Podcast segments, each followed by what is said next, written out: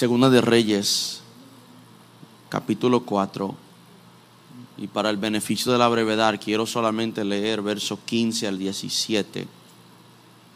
Segunda de Reyes, capítulo 4, versos 15 al verso 17. Cuando usted lo encuentra, indícalo con un amén fuerte. Dijo entonces, llámala.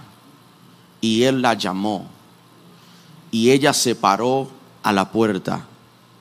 Y él le dijo, el año que viene,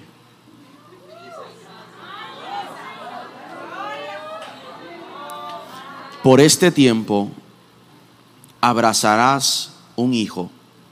Y ella dijo, no, Señor mío, varón de Dios, no hagas burla de tu sierva.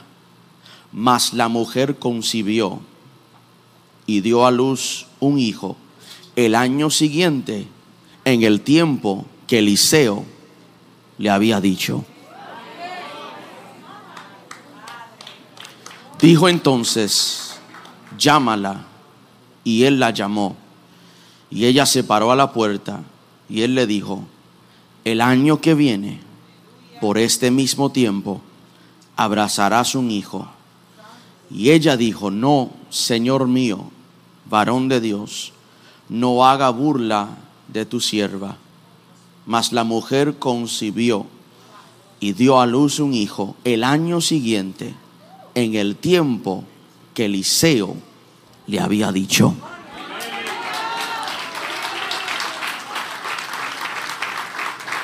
Para, para el cierre de mi participación, mírale a alguien que está cerca de ti, dile estas palabras, la historia continúa.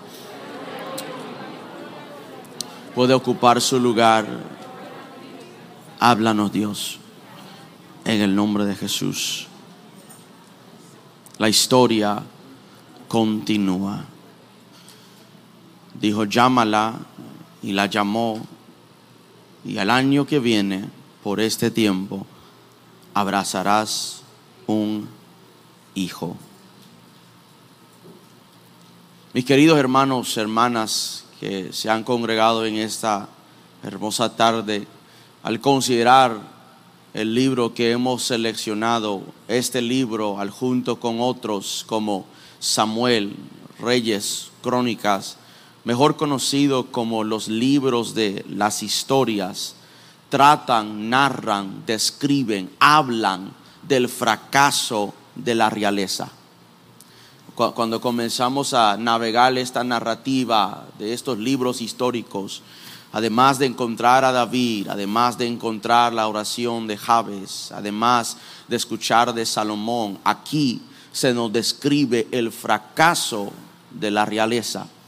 Si usted bien conoce, el pueblo de Israel le dijo a Samuel, nosotros ya no queremos consultar con Dios, nosotros queremos un rey, porque nosotros queremos ser como las demás naciones, sin saber que el llamado de Dios sobre de ellos implicaba una imposibilidad de que ellos imitaran a las demás naciones. Y aún con todo eso, como le describía el viernes, lo, lo, peor que Dios puede hacer es darte lo que tú le pides. Porque muchas veces lo que tú pides no es lo que Dios quiere para ti. Muchas veces lo que nosotros le pedimos al Señor no encaja, no, no concuerda, no va paralelo a lo que Dios desea para nuestra vida. Y como quiera el Señor en su misericordia, como el Padre que primero amonesta al Hijo y luego deja que se hiera para que aprenda. Dios le dijo, si quieres rey, te lo voy a dar. Y comienza el libro de Samuel, primera, segunda, primera y segunda de Reyes, primera y segunda de Crónicas, a narrarnos el fracaso de la realeza.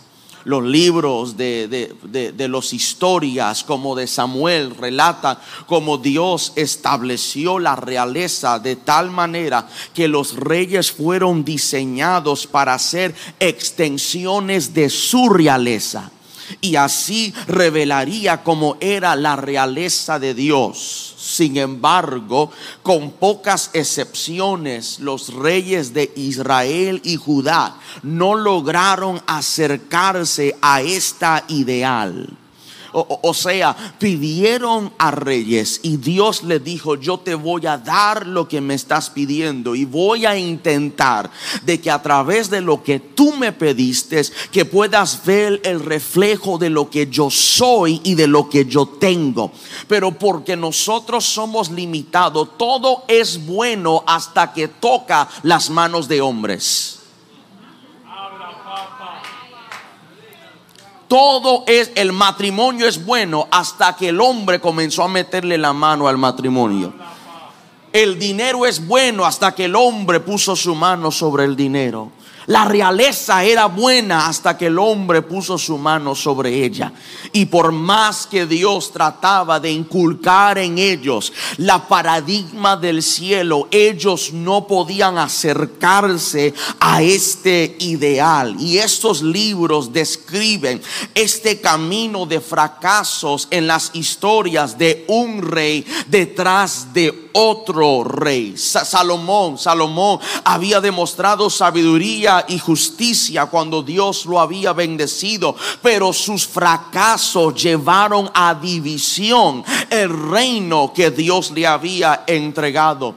Y luego el libro comienza la letania de fracasos, particularmente evidente en el reino del norte Israel, mostrado principalmente por su su adoración a otros ídolos y a otras estatuas. A, medida, a medida que los reyes iban empeorándose, Dios comenzó a mostrar su realeza a través de hombres que él llamaba profetas. Cuando los reyes fracasaron en el diseño de Dios, Dios se movió de reyes a comenzar a levantar a profetas a, medida, a medida que los reyes iban empeorándose, Dios comenzó a mostrar su realeza a través de los profetas en lugar de a través de los reyes. E, esto fue particularmente cierto en el ministerio de Elías y el ministerio de Eliseo, quien aquí en su ministerio ellos proveían para las necesidades espirituales y necesidades naturales del pueblo en donde ellos ministraban. Cuando llegamos al contexto actual de nuestra historia seleccionada para esta tarde, la transición ya había sucedido de las manos de Elías a las manos de Eliseo. Ya el manto no estaba sobre de Elías, ahora el manto estaba sobre de Eliseo y, y, Eliseo era diferente a Elías. Elías era el profeta ardiente, era el profeta fogoso, era el profeta encendido. Pero Eliseo, de acuerdo al estudio analizado de su vida, Eliseo era un poco más tranquilo y silencioso que su predecesor. Pero Eliseo cargaba doble de lo que Elías tenía. Elías era el profeta ardiente pero Eliseo cargaba una doble porción de lo que Elías portaba. Eliseo había pedido una doble porción del Espíritu que estaba sobre de Elías y, y nosotros que hemos leído la historia sabemos que Eliseo vivió el doble tiempo que Elías y realizó el doble de los milagros de Elías porque Dios le había dotado de una doble porción de la unción que descansaba sobre Elías. Al escudriñar la historia y la vida de Eliseo, la vida del profeta Eliseo, descubrimos que a diferencia de su mentor Elías, Eliseo no era un profeta solitario. A, diferencia de Elías, Eliseo no era un profeta solitario. Elías, cada vez que lo vemos, normalmente se encuentra solo, apartado, solo cerca del arroyo, solo siendo sustentado por una viuda, solo confrontando a los 450 profetas de Baal, solo hablando con Acab y con su bella esposa de Jezabel. Él solo hablando con estas personas, pero cuando Dios levanta a Eliseo, Dios le pone sobre de él una doble porción de su unción, pero también le da un diseño diferente. Le dice, no serás un hombre solitario, no serás un profeta solitario, tú serás un profeta a la comunidad al escudriñar la vida de él. Él no era un profeta solitario, lo vemos constantemente en la compañía de profetas, lo vemos en la compañía de personas, lo vemos constantemente entrando y saliendo de ciudades como Samaria, Gilgal, Sunem, Dotán. Si, si regresamos al capítulo número 3, vemos a Eliseo que está participando de los asuntos militares y políticos de su época. En palabras sencillas, Eliseo era un profeta para su comunidad, porque él sabía, Dios no me llamó ni me levantó para solamente bendecir a las naciones y a los reyes. Dios no me llamó simplemente para anunciarle a la gente de harto puesto. Dios me llamó a servir a toda una comunidad. Y ojalá que la iglesia siga entendiendo que Dios no nos llamó solamente para llenar el espacio de cuatro paredes, sino para invadir el espacio de cuatro regiones del mundo. Ojalá que entendiéramos nosotros que Dios no te trae aquí vestido muy lindo y muy elegante solamente para que salgas en video y para que lo postees a las redes. Dios te trajo aquí para empoderarte aquí, para que seas efectivo allá. Aquí eres empoderado, allá eres efectivo. A mí no me encanta, a, mí no me importa lo lindo que tú cantes aquí. Yo quiero saber la unción que tú portas allá. A, a mí no me importa el griego, arameo y hebreo que tú sepas. Yo quiero saber si en el idioma español le puedas hablarle a alguien de que Cristo le ama, de que Cristo viene y que Cristo puede que habrá una iglesia aquí que diga soplo de vida es mucho más que un domingo y un miércoles. Soplo de vida es más que trasciende y es más que ciudad de refugio.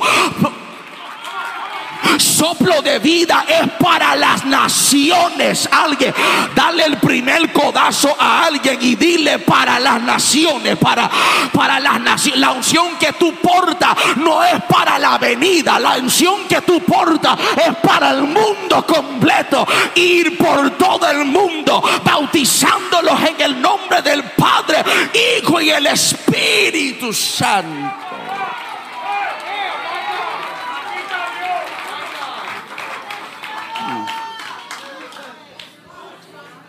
Él era, él era un profeta de su comunidad. Y la historia dice, la historia dice que donde hemos llegado, que cuando, cuando Eliseo había terminado de otro milagro muy reconocido, de, de darle aceite o de hacer que, que, prosperara, que se multiplicara el aceite de la viuda que estaba en un pueblo, él pasa ahora a Sunem. Y aconteció que había una mujer y su esposo que vivía en un pueblo pequeño llamado Sunem él frecuentaba ese lugar, él pasaba por ese lugar y la historia dice que a medio camino donde estaba Sunem, de, de la ciudad natal de Eliseo y el monte Carmelo, donde evidentemente Eliseo iba a meditar y a orar, Sunem era un buen lugar para detenerse, Sunem era un buen lugar como de oasis, Sunem era un buen lugar como de descanso.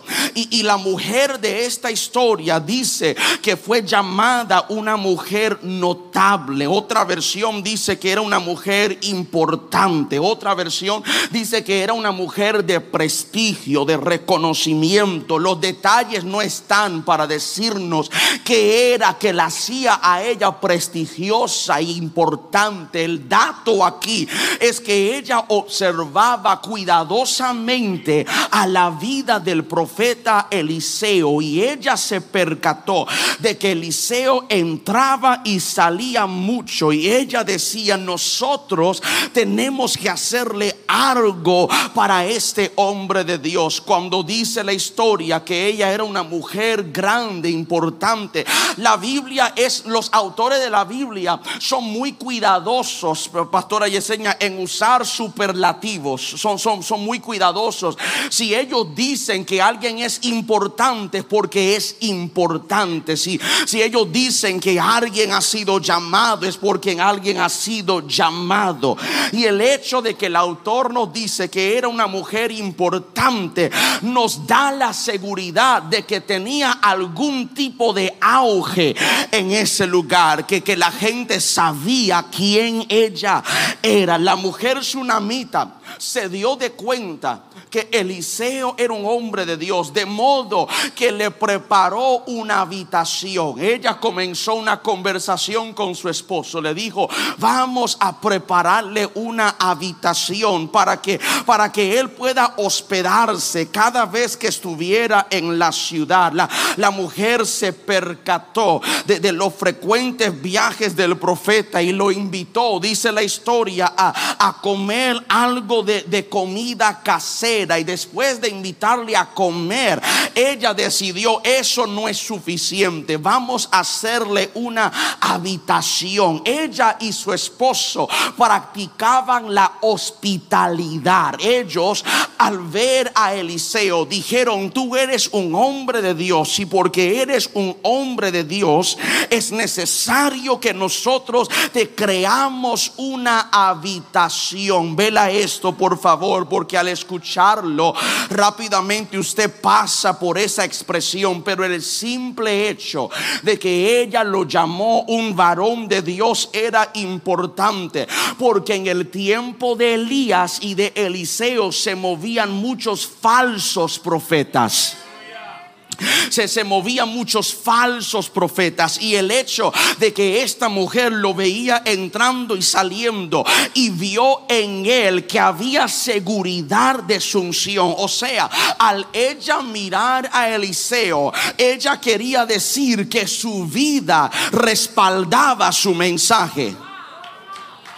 al ella ver a Eliseo que caminaba, entraba y salía de Sunem, ella al decirle queremos crearle una habitación, coma, varón de Dios, ella estaba declarando, ella estaba, ella estaba confirmando la veracidad de la unción que descansaba sobre de Eliseo. Ella estaba diciendo, tu vida respalda tu mensaje, tu vida vives lo que predicas y predicas lo que tú vives. Hago la pausa y no voy a mirar a nadie, pero qué triste que en este tiempo tenemos gente que no viven lo que ellos predican, que, que acá arriba ellos hablan muy elocuente, pero cuando bajan de la plataforma y entran a sus casas, lo que se oye son ajos y cebollas. Cuando ellos están acá arriba hablan muchas lenguas, pero el español de ellos está está un poco, eh, está, eh, está un poco, porque no viven lo que ellos predican. Predican una cosa aquí y viven otra cosa por acá. Es triste, Yesenia, tener que sentarme en un funeral de un pastor y escuchar a un hijo de pastor decir, el pastor que ustedes conocen no es el pastor que yo conozco, porque el pastor que ustedes conocen no es el mismo que vivía conmigo, porque el amor que te brindaba a ti, no me lo brindaba a mí. Pero yo creo que en este tiempo Dios está levantando a una generación de Eliseos. Oiga, gente que son ungidos, pero que tienen integridad. Que, que cuando dicen algo aquí, lo están viviendo allá. Que el amor de que te predican aquí es el amor que ellos están viviendo por allá. Ven acá, te voy a decir algo que le dije a Catherine y Alfredo. Hay algunos predicadores que tienen que poner fuego en su mensaje o poner su mensaje en el fuego. Porque si tú no estás viviendo lo que tú no estás predicando, tira ese mensaje al fuego. Varón de Dios. O sea, tú vives lo que tú predicas. Y porque vives lo que predicas, mereces todo lo que te viene. Oh, yes, God. Porque vives lo que tú predicas, mereces todo lo que viene para ti. Esta mujer era una mujer de recursos, esta mujer era una mujer que usaba su riqueza para bendecir a otros. Paréntesis, ojalá que entendiéramos nosotros que cuando Dios te bendice, la bendición de Dios es la oportunidad tuya para usar la bendición que Él te dio para bendecir a otros. Ven acá, por eso Dios no te ha dado lo que tú le has pedido, porque lo que tú le pides es para ti nada más. Pero cuando tú lo pides para otro, Dios dice, te voy a dar eso y te voy a dar mucho más. Me parece que estás perdido. Ven aquí, Salomón, ¿qué tú quieres? Yo no quiero gloria, yo no quiero riqueza. Dame sabiduría para manejar este pueblo. Y Dios le dijo, por cuanto me pediste sabiduría, te voy a dar riquezas también, porque quieres para otros. Ella usó sus riquezas para bendecir a otros hasta que tú no comiences a pedir para otros, Dios no te va a dar a ti. Hasta que tú no empieces a pedir a Dios por otros. Dios, yo quiero que tú bendiga mi negocio, no para que mi negocio sea prosperado, sino para que yo pueda tocarle a la puerta a una hermana y decirte, pago la renta, te regalo el carro. Te, Oh, se fueron la gente aquí. Se, fueron la gente aquí. Yo, yo, yo soy de los que creo que Dios me puede llenar de mucha fe, pero de mucho dinero. ¿Tú no me lo crees? Pregúntale a Abraham, que era padre de fe, pero tenía mucho ganado alrededor de él, para que cuando su hijo necesitara, Proverbios 13, 22, el verdadero herencia es que le dejes algo a los hijos de tus hijos. Eliseo pasaba por ese lugar. Y la mujer, porque era una mujer de recursos, dijo, yo he sido bendecido para bendecir a otros. Si lo que tú llamas una bendición no bendice a otros, revise lo que llamas bendición. Déjame volver. Si lo que tú llamas bendición no bendice a otros, revise lo que tú llamas bendición. Ella reconoció lo que yo tengo, Dios me lo ha dado para yo bendecir. Así que ella dijo, vamos a crear una habitación. Vela esto. Eliseo aceptó su hospitalidad cada vez que él pasaba por su área. Como Jesús aceptaba la hospitalidad de los demás. La Biblia hace mucha mención de que la gran parte de quienes respaldaban el ministerio de Jesús eran mujeres con recursos. Yo no tengo, yo no tengo tiempo. Si me vuelven a invitar, le predico eso. Pero la historia nos enseña que quienes económicamente le ayudaban al ministerio de Jesús no eran los doce hombres que estaban con él. Mateo le contaba, pero las mujeres le daban. Recibía la hospitalidad, hospitalidad a ellos. Ella le pide a su esposo que construya una modesta habitación para el invitado hombre santo de Dios. Ok, lo que ella no sabía es que era imposible de que ella fuera tan hospitalario y que el cielo no se abriera a favor de ella. Sí, eh, sí, sí, porque Jesús, Jesús nos habla de esto.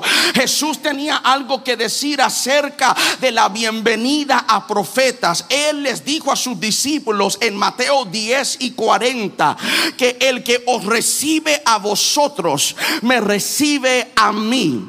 Y el que me recibe a mí, recibe al que me envió. Pero no se quedó allí. Verso 41, le agregó que la hueste amable recibiría una recompensa. Porque en el verso 41 dice, cualquiera que recibe un profeta en el nombre del profeta, recibirá la recompensa del profeta. Ah, ok, ok. E, ella dijo, yo quiero crearle a él una habitación. Y, y el servicio de ella al profeta consecuentemente estaba engrandeciendo su casa.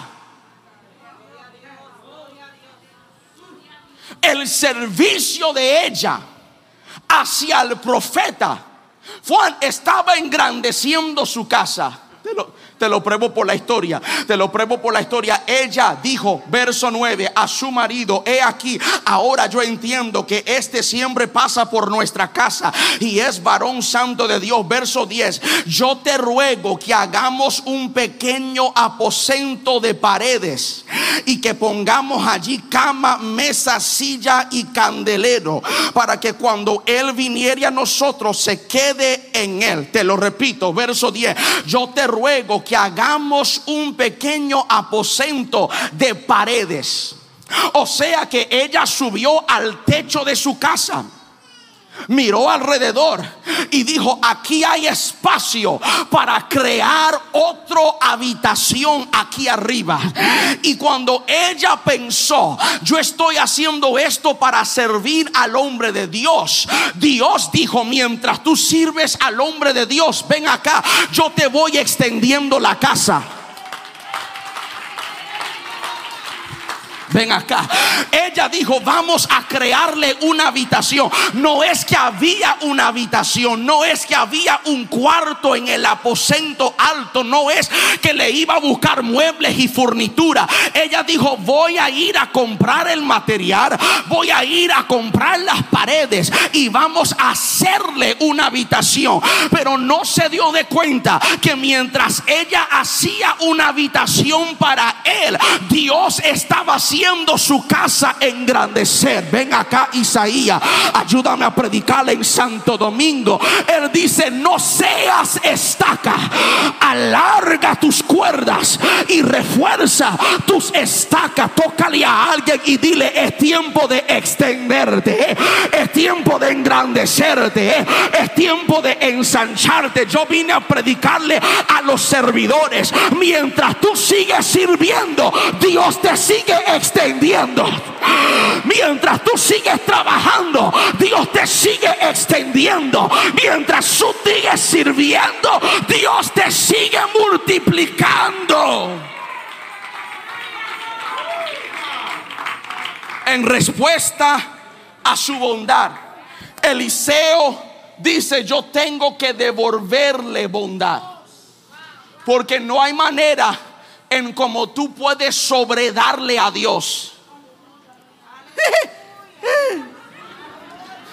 No hay manera en cómo tú puedes sobredarle a Dios. Tú no le puedes traer a Dios una ofrenda y que Dios mire, ah, me pillaste con esta. Dios dice, tú me diste eso, ok, tú me diste eso, yo te voy a dar 10 de lo que tú me diste. Tú me diste 5, yo te voy a dar 25 de lo que tú. Para eso es el diezmo. Yo te doy 100, tú me das 10 y yo bendigo el 90 para que parezca como 100. Ni un, ni un vaso de agua, dice la Biblia ni un vaso de agua que le traigas a uno de sus hijos Dios no lo toma y dice te recompenso por eso. Yo vine a hablarle hoy en este último domingo de la cierre de este aniversario a todos los servidores que han trabajado fuertemente en este lugar. Prepárate porque el mismo vaso que refresca al ministro va a adornarse a refrescarte a ti. Yo, Acamanso Cotojoya, perdóname, Yesenia, yo vine con una unción de profeta en esta noche a hablarle a los servidores hoy, a dejarte saber todo lo que tú has invertido. Prepárate porque viene de regreso. Todo lo que tú has trabajado, prepárate porque Dios te lo va a devolver. Serás cabeza y no cola. Serás bendecido en la ciudad y en el campo. Estarás arriba y no abajo.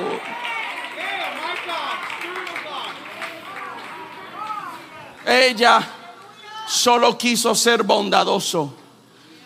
Y Eliseo quería devolverle la bondad.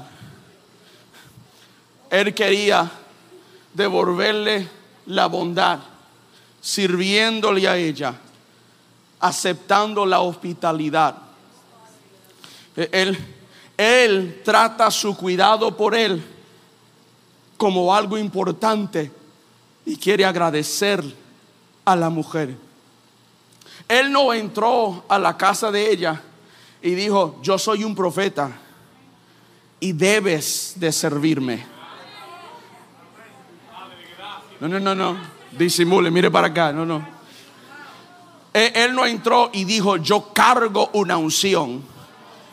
Tú tienes que servirme. él no entró en la casa y dijo, el Señor me mandó acá y yo necesito que me des ciertas cosas. Él dijo, ¿sabes qué? Yo no te estoy pidiendo absolutamente nada. Lo, lo, único que quiero es hacer la voluntad del Señor. Pero yo he aprendido que mientras tú te encargas de las cosas de Dios, Dios se encarga de las cosas tuyas. Mientras tú te encargas de la casa de Dios, Dios te encarga de las cosas tuyas. Yo tengo que hacer una noche de testimonio brevemente. Nosotros Estábamos sin vehículo completo. La transmisión se dañó. Está todavía estacionado en el lugar del estacionamiento. Hemos estado, Joan, yendo a la iglesia por un tiempo por PON, con Ubers, con taxis, alguien que nos lleve. Recibimos una llamada tres semanas atrás de alguien que dijo: Quiero hacerte la larga historia corta. Alguien me donó un carro, está completamente pagado y te lo vamos a traer a ustedes. Y ahora lo que no se servía para nosotros sirve. ¿Por qué? Porque mientras teníamos nada, seguíamos sirviendo con integridad. Seguíamos sirviéndole al Señor. No dejábamos de asistir. Porque Dios dice, cuando tú me das a mí, yo te doy otra vez a ti. Eliseo estaba agradecido y quería quería darle algo a ella porque sabía, tú no puedes, tú no, tú no puedes darle algo al profeta y no recibir la recompensa del profeta. Así que entra él en una conversación con ella a través de su criado y le, sugirió varias cosas. Le, le preguntó si, si, podía ayudarla a, ganar el favor de ella con el rey o con, con otros. Recuerda, él era un profeta de la comunidad.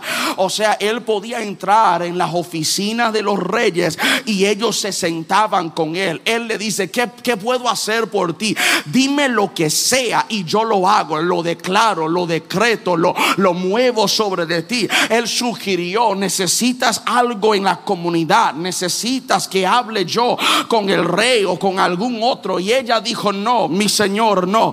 Con humildad, ella respondió, yo, yo habito bien, yo estoy tranquilo, yo, yo no necesito absolutamente nada. Y el profeta dijo, tú no me estás entendiendo. Es imposible de que tú me des algo a mí y aunque pienses que estás viviendo bien, que yo no te devuelva algo a ti. Él, él, él le preguntó, ¿qué es lo que necesitas? Y ella seguía diciendo, yo vivo bien, yo, yo vivo tranquila, yo, yo no necesito, yo no molesto a nadie, yo, yo solamente quiero hacer las cosas mías con la gente mía y agradarle al Señor. Ella estaba contenta, no necesitaba nada inmediato del profeta, pero el criado, el criado comenzó a revisar la casa y se dio de cuenta, no tiene hijo y el marido es anciano comenzó, comenzó al criado a revisar el hogar y dice, ella dice que no necesita dinero, ella dice que no necesita conversación gubernamental, ella dice que la comunidad está bien con ella, pero en la casa no hay un hijo y no hay un hijo y el viejo que vive con ella no puede darle un hijo. E, e, ella, ella está en un problema, está sin hijo y su marido es anciano e, este, este comentario, este comentario implicaba dos cosas. Ella sufría la vergüenza de ser una mujer estéril y también su esposo podría morir sin tener un heredero. Eso implicaba que ella sufría la vergüenza de ser una mujer estéril y número dos, su esposo si muriera no tendría un heredero para cargar el nombre que ellos tenían. Ve, ve para nosotros en nuestra, en nuestra cultura, en nuestro contexto, es difícil de digerir el, el, sentimiento de esta mujer. Porque hoy en día los jóvenes se casan, la gente se casan y tú le preguntas cuándo van a tener hijos. Y reprendo al diablo, yo soy joven todavía, quiero terminar mis estudios. Que, y eso está bien, lo respetamos, lo, lo respetamos. Pero en el tiempo de la Biblia, si alguien no tenía un hijo, si una mujer no tenía por lo menos una criatura, ella cargaba un estigma sobre de ella. Ella era mirada como una mujer maldecida, la marginaban en el grupo de mujeres, la trataban diferente porque pensaba que su esterilidad era el castigo de Dios por algo que había sucedido en su descendencia. Y el sin simple hecho de que esta mujer era prestigiosa no la cubría de la vergüenza de no tener un hijo.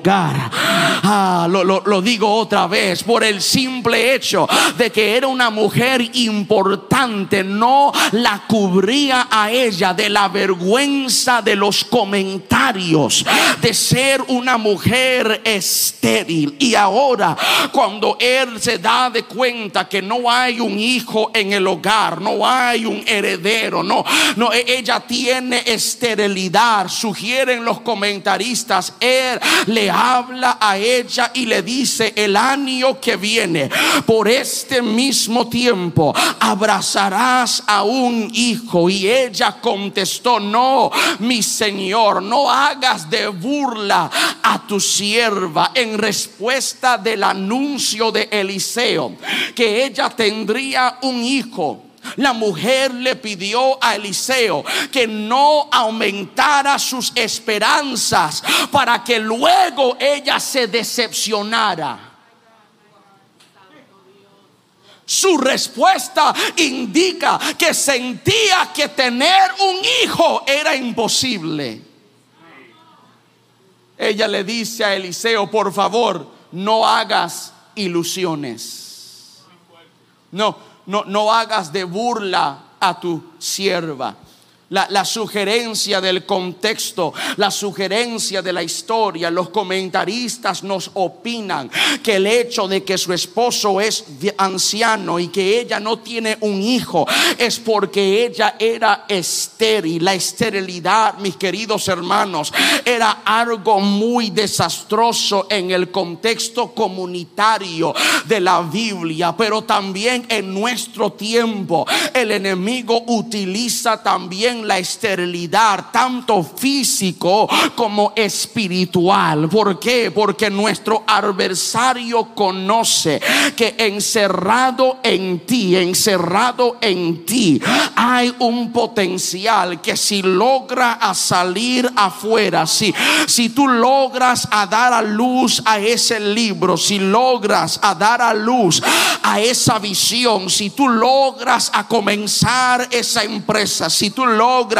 a iniciar ese ministerio, Él sabe que si tú logras dar a luz a eso, destronarás las fuerzas de las tinieblas. Por eso vemos en la Biblia que casi todo hombre grande de Dios fue el producto de una mujer estéril. Sara era estéril.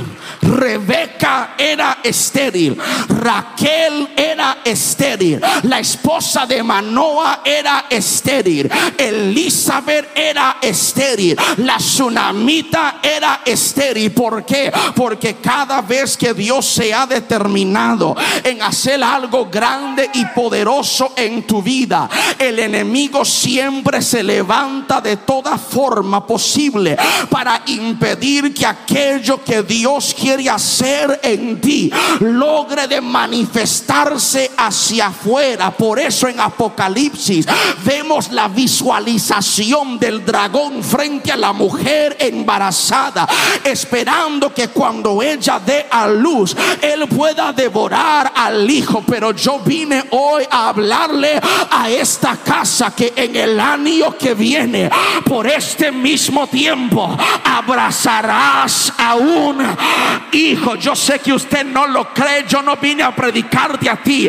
Yo vine a hablarle a gente con fe radical, con fe trascendental. Yo vine a hablar con gente que dice, Señor, aunque no lo he visto, aunque ha sido imposible, aunque lo han profetizado, pero no se ha manifestado, yo te creo que dentro de un año, es más, mírale a alguien y dile, sácame una foto ahora.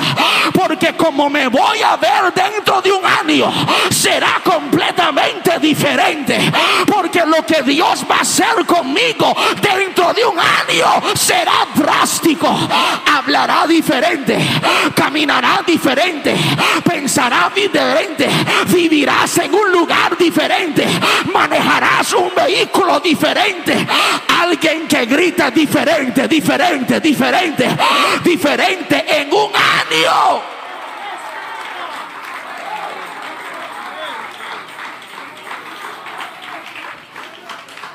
Para esta mujer, para esta mujer, para esta mujer estéril, esta promesa, esta promesa parecía demasiado de buena para ser una verdad. Usted nunca ha estado allí. Que, que Dios te habla de algo que, que parece demasiado bueno para ser una verdad. Era el sentimiento de los discípulos que estaban siendo sacudidos por una tormenta y a la cuarta vigilia de la noche, cuando Jesús por fin apareció, era tan bueno para ser una verdad que gritaron no Jesús, gritaron fantasma. Porque cuando Dios no llega, cuando tú piensas todo lo que Él sí hace para ti, no parece una verdad. Cuando Dios no llega, cuando tú anticipabas, para ti es demasiado de bueno como para ser una verdad. Ella dijo, no, no te burles de mí. No, no me dejes ilusiones para luego Dios otra vez decepcionarme. Posiblemente soy el único. Posiblemente le estoy predicando a gente transparente por lo menos 30 segundos. Pero usted nunca le ha dicho a Dios, Dios, no me decepciones. Tranquilo, yo estoy predicando lo que tú has estado pensando. Tú nunca has querido poner a Dios en una esquina y e interrogarle por todo lo que te profetizaron que todavía no se ha manifestado. Joan, yo no quiero que me profeticen algo nuevo, yo quiero que se cumpla lo que ya me han profetizado. Ella dijo, esto es demasiado de bueno para ser una verdad. El estigma asociado con la esterilidad era tan duro sobre de ella que al escuchar que Dios le iba a dar una criatura, su corazón no estaba fuerte para tolerarlo.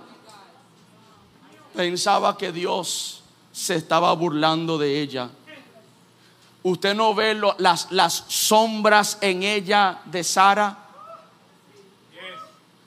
que cuando Dios le visitó y le habló de que iba a tener un hijo a una avanzada edad, ella se rió porque pensó que Dios se estaba burlando de ella. Pero el profeta habló sobre de ella que no importando, vela esto, lo creas o no lo creas no, no, no, no, no. Míreme para acá. Yo sé, yo, yo leo la Biblia. Yo sé que la Biblia dice que sin fe es imposible y para todo el que cree usted puede hacerlo. Yo sé todas esas cosas. Yo conozco el vernacular religioso de los domingos. Pero aquí nos enseña que lo creas tú o no lo creas, Dios todavía lo hace. No, no, no, no, no. mira la historia. Él le dice a ella, el año que viene, por este mismo tiempo, abrazarás a un hijo. Y la respuesta de ella a la declaración del profeta es no sucederá. Pero el verso siguiente dice, mas la mujer concibió. O sea, por encima de su incertidumbre, por encima de su incredulidad, por encima de su imposibilidad Dios todavía hizo lo que ella pensó que no podía hacer. Y yo vine a declararle a por lo menos 175 de ustedes que en esta temporada de tu vida Dios te va a sorprender haciendo lo que te dijo, pero lo que tú no le creíste, Dios está por hacer. Es más, hay cosas que Dios te habló a ti, que a ti se te borraron de la mente, pero Dios no se olvidó de eso. Y Él dice, te lo traigo a la memoria, pero más que a la memoria, te lo traigo a la manifestación. Porque todas las promesas en Dios son sí y son amén. Cosa que ojo no vio, ni oída ha escuchado, ni ha subido a la mente de lo, aunque la visión tardare por un tiempo, espéralo porque sin duda vendrá y no tardará. Mas la mujer concibió. Ella concibió por encima de su falta de fe. Ella concibió por encima de su incredulidad. Dios todavía hizo lo que dijo que iba a hacer. Pero la historia no termina allí la historia comienza a tomar forma ahora. Porque cuando el niño nace, comienza a crecer. Y mientras está creciendo, como todos los hijos del tiempo bíblico, ellos seguían los pasos de su padre. Su padre labraba en las viñas, trabajaba en el campo. Tu Biblia dice que un día el niño ya crecido por así dicen los teólogos y comentaristas, dentro de 8 a 11 años, el niño sale afuera a trabajar con su padre.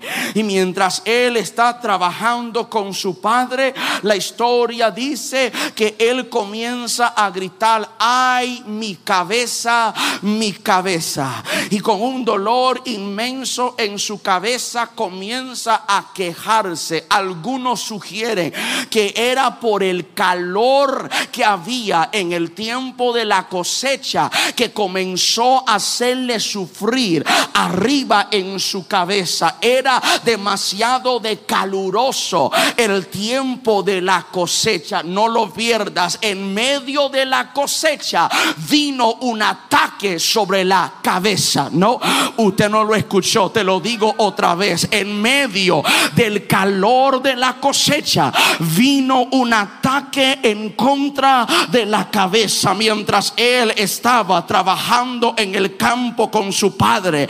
Él comenzó a sentir en medio del calor de la cosecha un dolor en su cabeza. Mis queridos hermanos, número uno, es importante saber que el enemigo sabe que si él ataca a tu cabeza, que si él ataca a tu mente, él puede destruir tu vida. Había un plan y propósito con la tsunamita, pero cuando el enemigo no te puede atacar a ti, ataca a lo que tú amas. Cuando él no puede llegar a tu finanza, él llega a tu esposo. Cuando él no puede llegar a tu esposo, él toca a tus hijos. Cuando él no puede llegar a ti, él llega a lo que tú amas, porque él sabe que para destruirte a ti tengo que destruir lo que tú amas. God, I feel you in this room. Y él comenzó a atacar la cabeza, pero hay algo representativo de esta historia. El simple hecho que el dolor no era en la mano del niño, el dolor no era en los pies del niño, el dolor estaba en la cabeza del niño, la cabeza, la cabeza, diga cabeza conmigo, la cabeza en la Biblia, la cabeza siempre representa el líder de un lugar.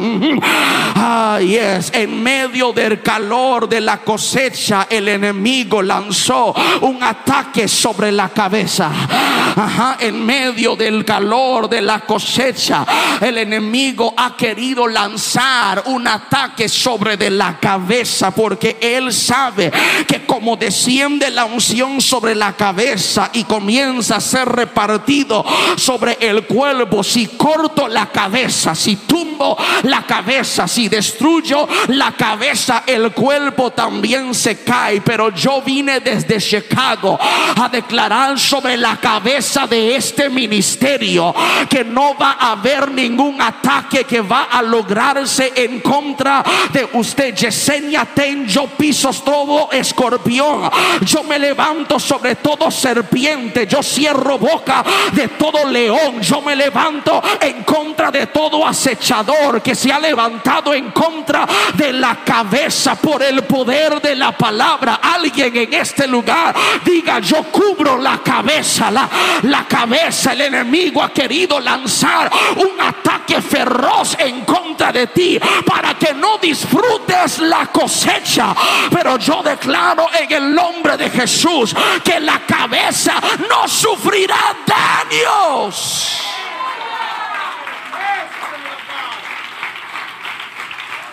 Él sabe que si logra tocar la cabeza, el cuerpo se queda sin líder.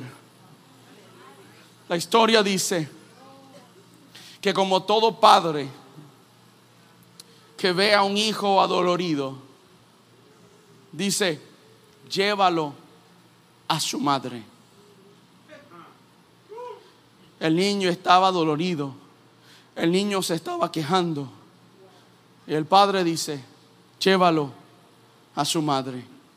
La historia dice que cuando llega a su madre, su madre lo pone encima de su falda y comienza como todo madre, acariciarle. tranquilo, no llores, todo está bien. Yo sé que te duele, tranquilo. Pero tu Biblia dice que en su regazo el niño murió. Ella no pidió el niño. Y después que no lo pidió, Dios se lo dio. Y después que Dios le dio lo que ella no pidió, se enamora de lo que no pidió. Y después que se enamora de lo que ella no pidió, lo que ella ama ahora muere en sus manos.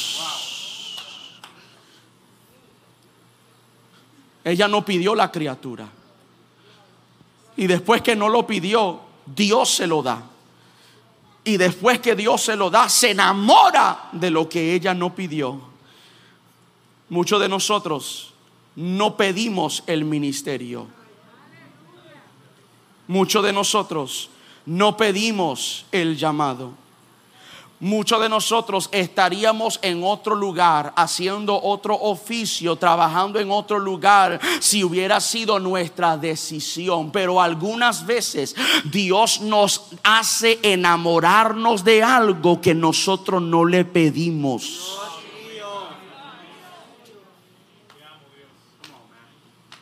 Esa es la paradójica del propósito de la unción. Yo no lo pedí, y ahora me estoy enamorando de ella. Y en el momento que ella se está enamorando del niño que se está desarrollando, en sus manos muere. En sus manos, no por sus manos. Jeremías experimentó algo en la casa del alfarero que vio que la vasija de barro se echó a perder en las manos, no por las manos. Cuando cosas malas nos pasan a nosotros, nunca pasan por las manos de Dios. Pero a veces nos suceden en las manos de Dios. Pero ¿sabe lo que hace ella? El niño muere en su regazo y ella toma al niño, no va al padre, ni siquiera la historia nos dice si le informó que había muerto. Tomó al niño y subió al cuarto que ella misma sembró en el profeta. Tomó al niño y subió al aposento y colocó al niño sobre la cama que ella sembró en Dios tomó el niño y dijo, Dios, esto yo te no, no, te lo pedí. Esta cama yo te lo hice a ti, te lo entregué a ti. Yo te di la cama, tú me diste un hijo. La cama todavía está, pero el niño no está. Así que voy a tomar el niño que ya no está vivo y lo voy a colocar sobre algo que yo sembré, que todavía tiene vida. Y voy a volver a donde tú estás. Ella dijo a su esposo, tengo que ir a encontrarme con el profeta. Y el esposo dijo, ¿para qué? ¿Para qué? No es un día especial, no, la luna no está afuera, no, no hay necesidad. Y sabe lo que ella le habló a su esposo. Le dijo, paz ya, ya, ya, ya, ya. Le, dice a su esposo, paz. Hay un niño muerto arriba. El esposo no sabe nada de lo que está pasando. Él está trabajando, sudando afuera en el calor de la cosecha. Y ella le dice a él, paz, paz. Un niño muerto en la casa. Un esposo trabajando, desgastándose. Ella luchando internamente con lo que está pasando.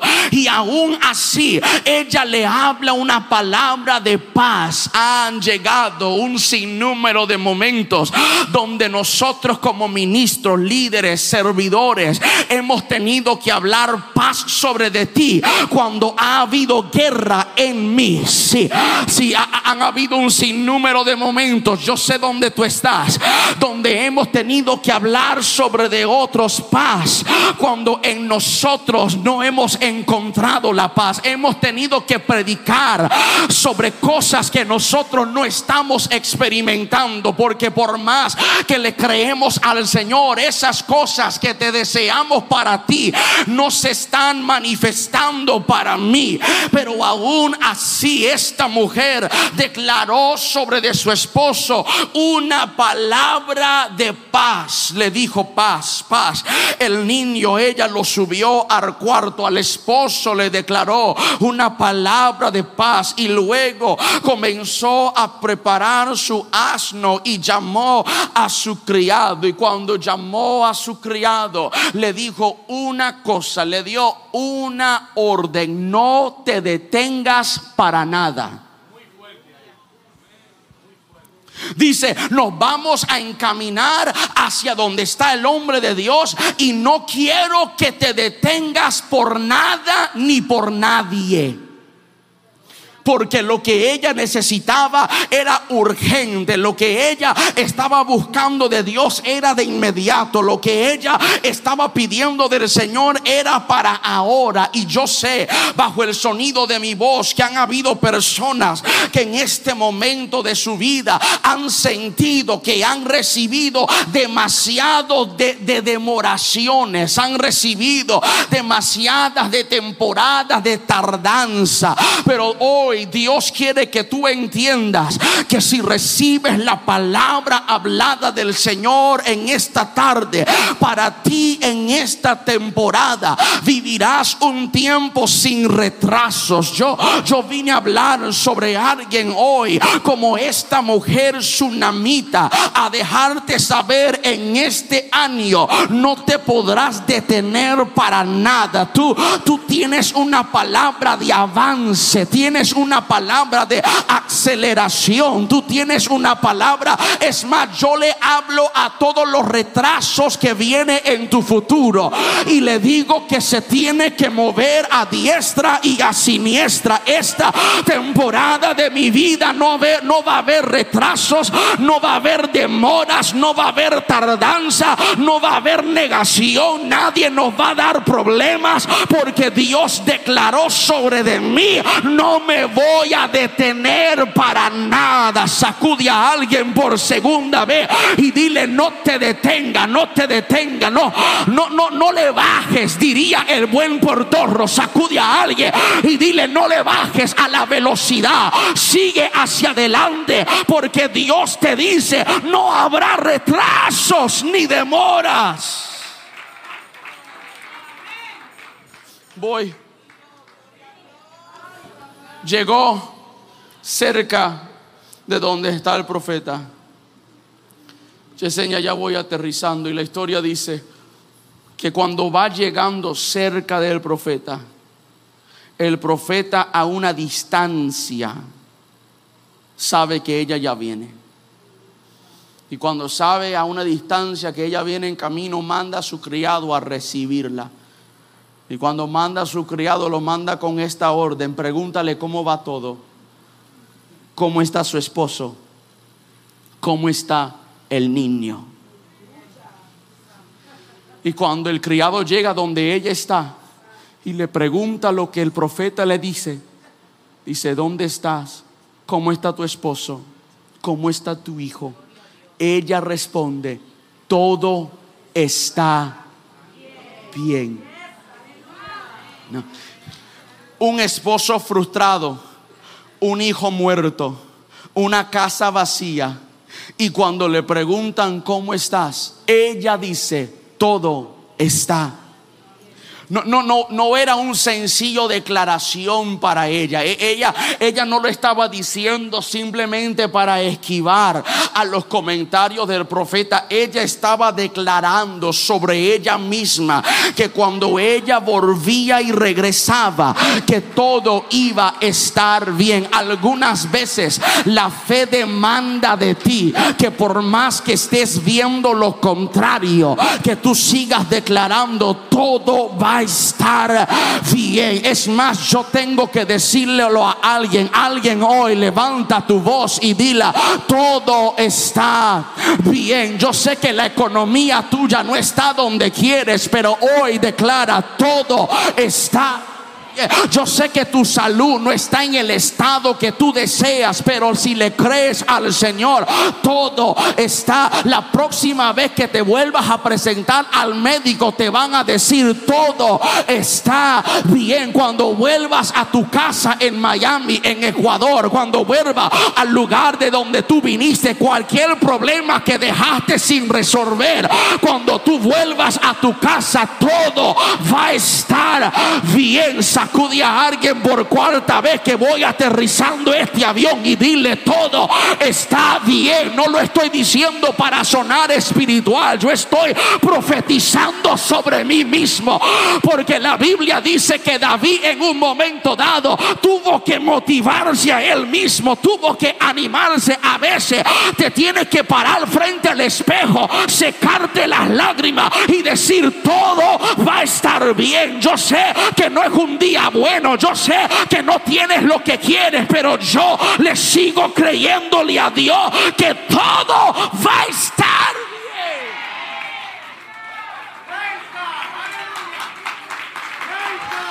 ¿Sabe? Brother, ayúdame en el teclado nada más.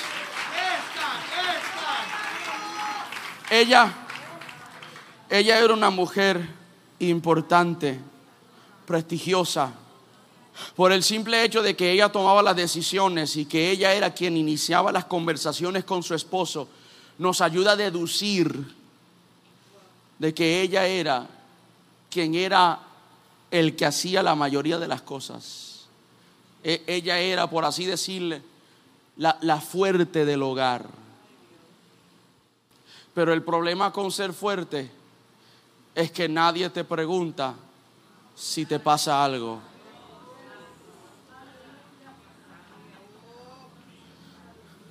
El problema con ser fuerte es que no muchas personas están acostumbrados a verte en un estado débil. El problema con ser fuerte es que nadie se detiene a preguntarte si te duele algo. El problema con ser fuerte es que nos escondemos de nuestra fuerza cuando dentro de nosotros nos estamos acabando. La historia dice que le dijo al criado, estoy bien, pero cuando llegó al profeta se tiró a llorar.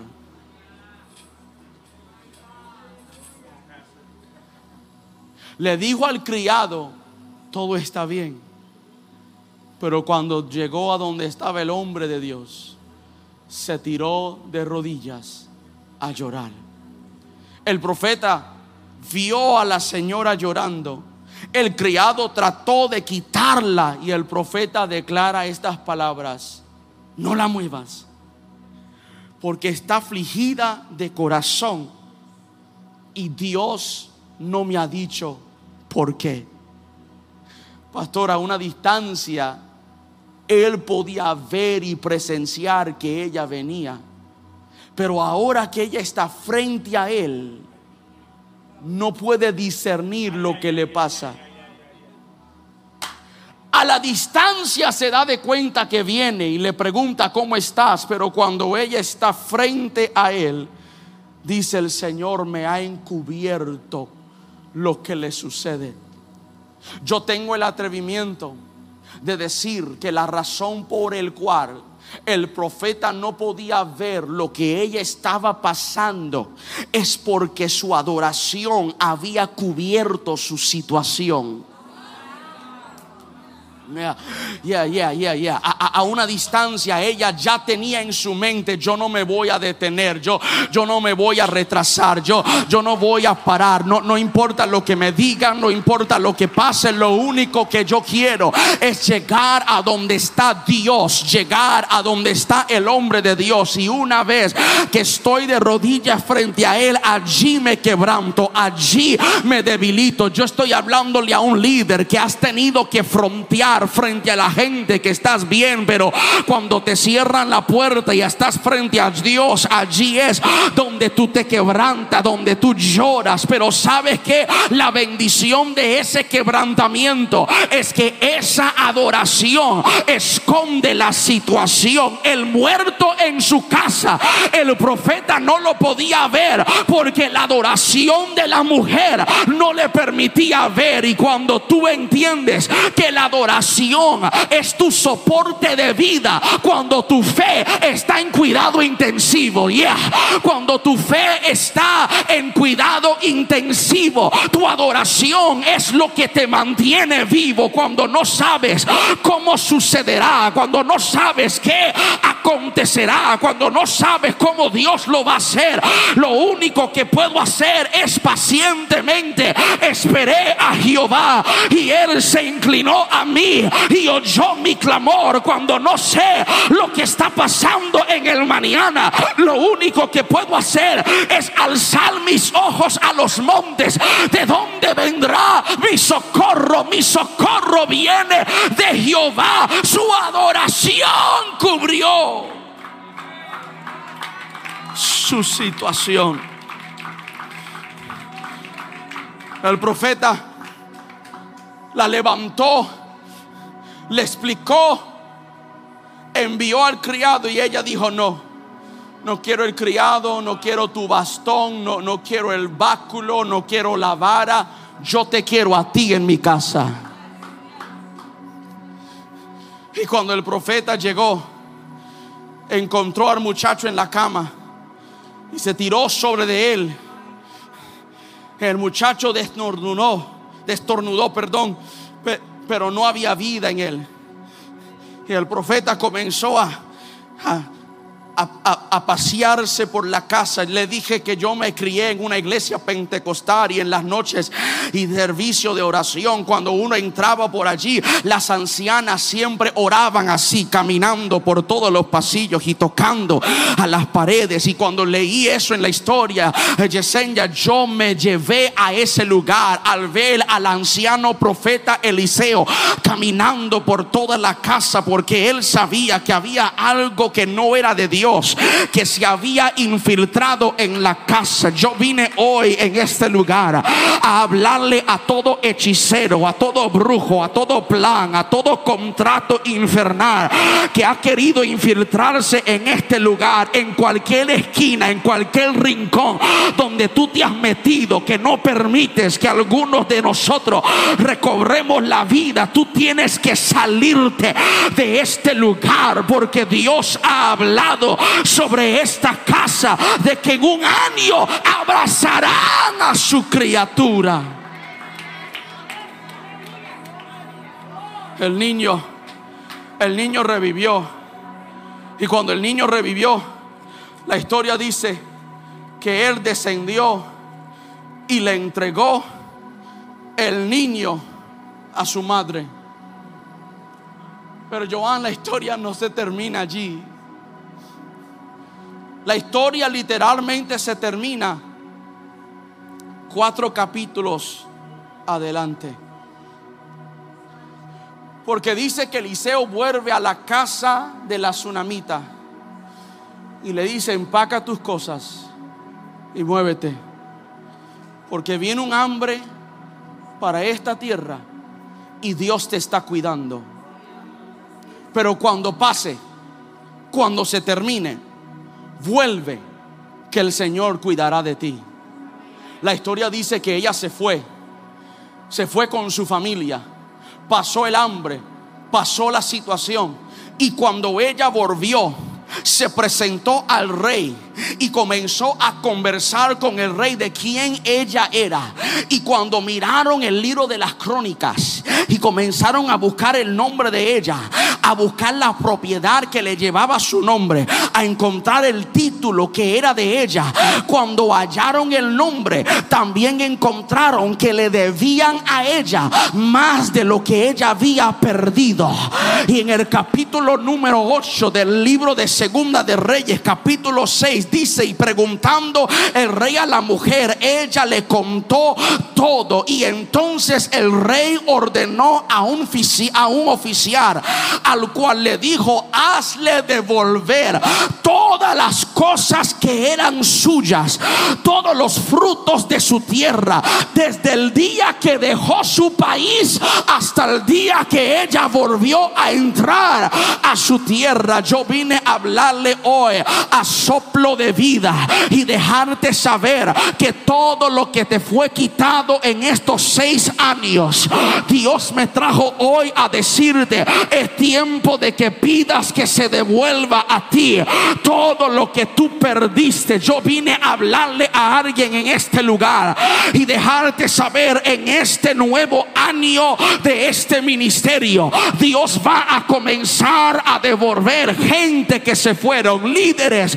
que fueron, que sabían que no debían de irse, pero se fueron como quiera. Este es el año, no solo de ir por más, pero también de volver a recibir lo que fue quitado dentro de tus manos. Dios está a punto de devolverte con intereses lo que el enemigo te quiso quitar de las manos tuyas. Todo, desde el día que se fue hasta el día que volvió, le ordenaron a devolverle todo. Yo no quiero que alguno de mis familiares sean salvos. Yo los quiero todos. Yo, yo no quiero algunas de las promesas de Dios para mi vida. Yo las quiero todas. Yo, yo, yo no quiero alguno de los propósitos de Dios en mi vida. Yo las quiero todas. Si tú lo quieres todo, póngase sobre sus pies en esta tarde.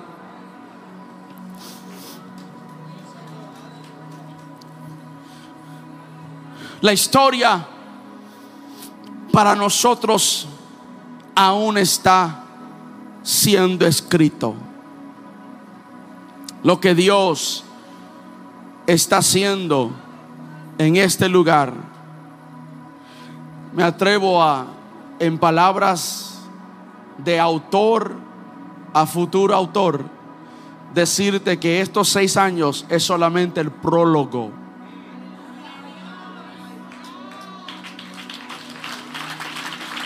es el preámbulo.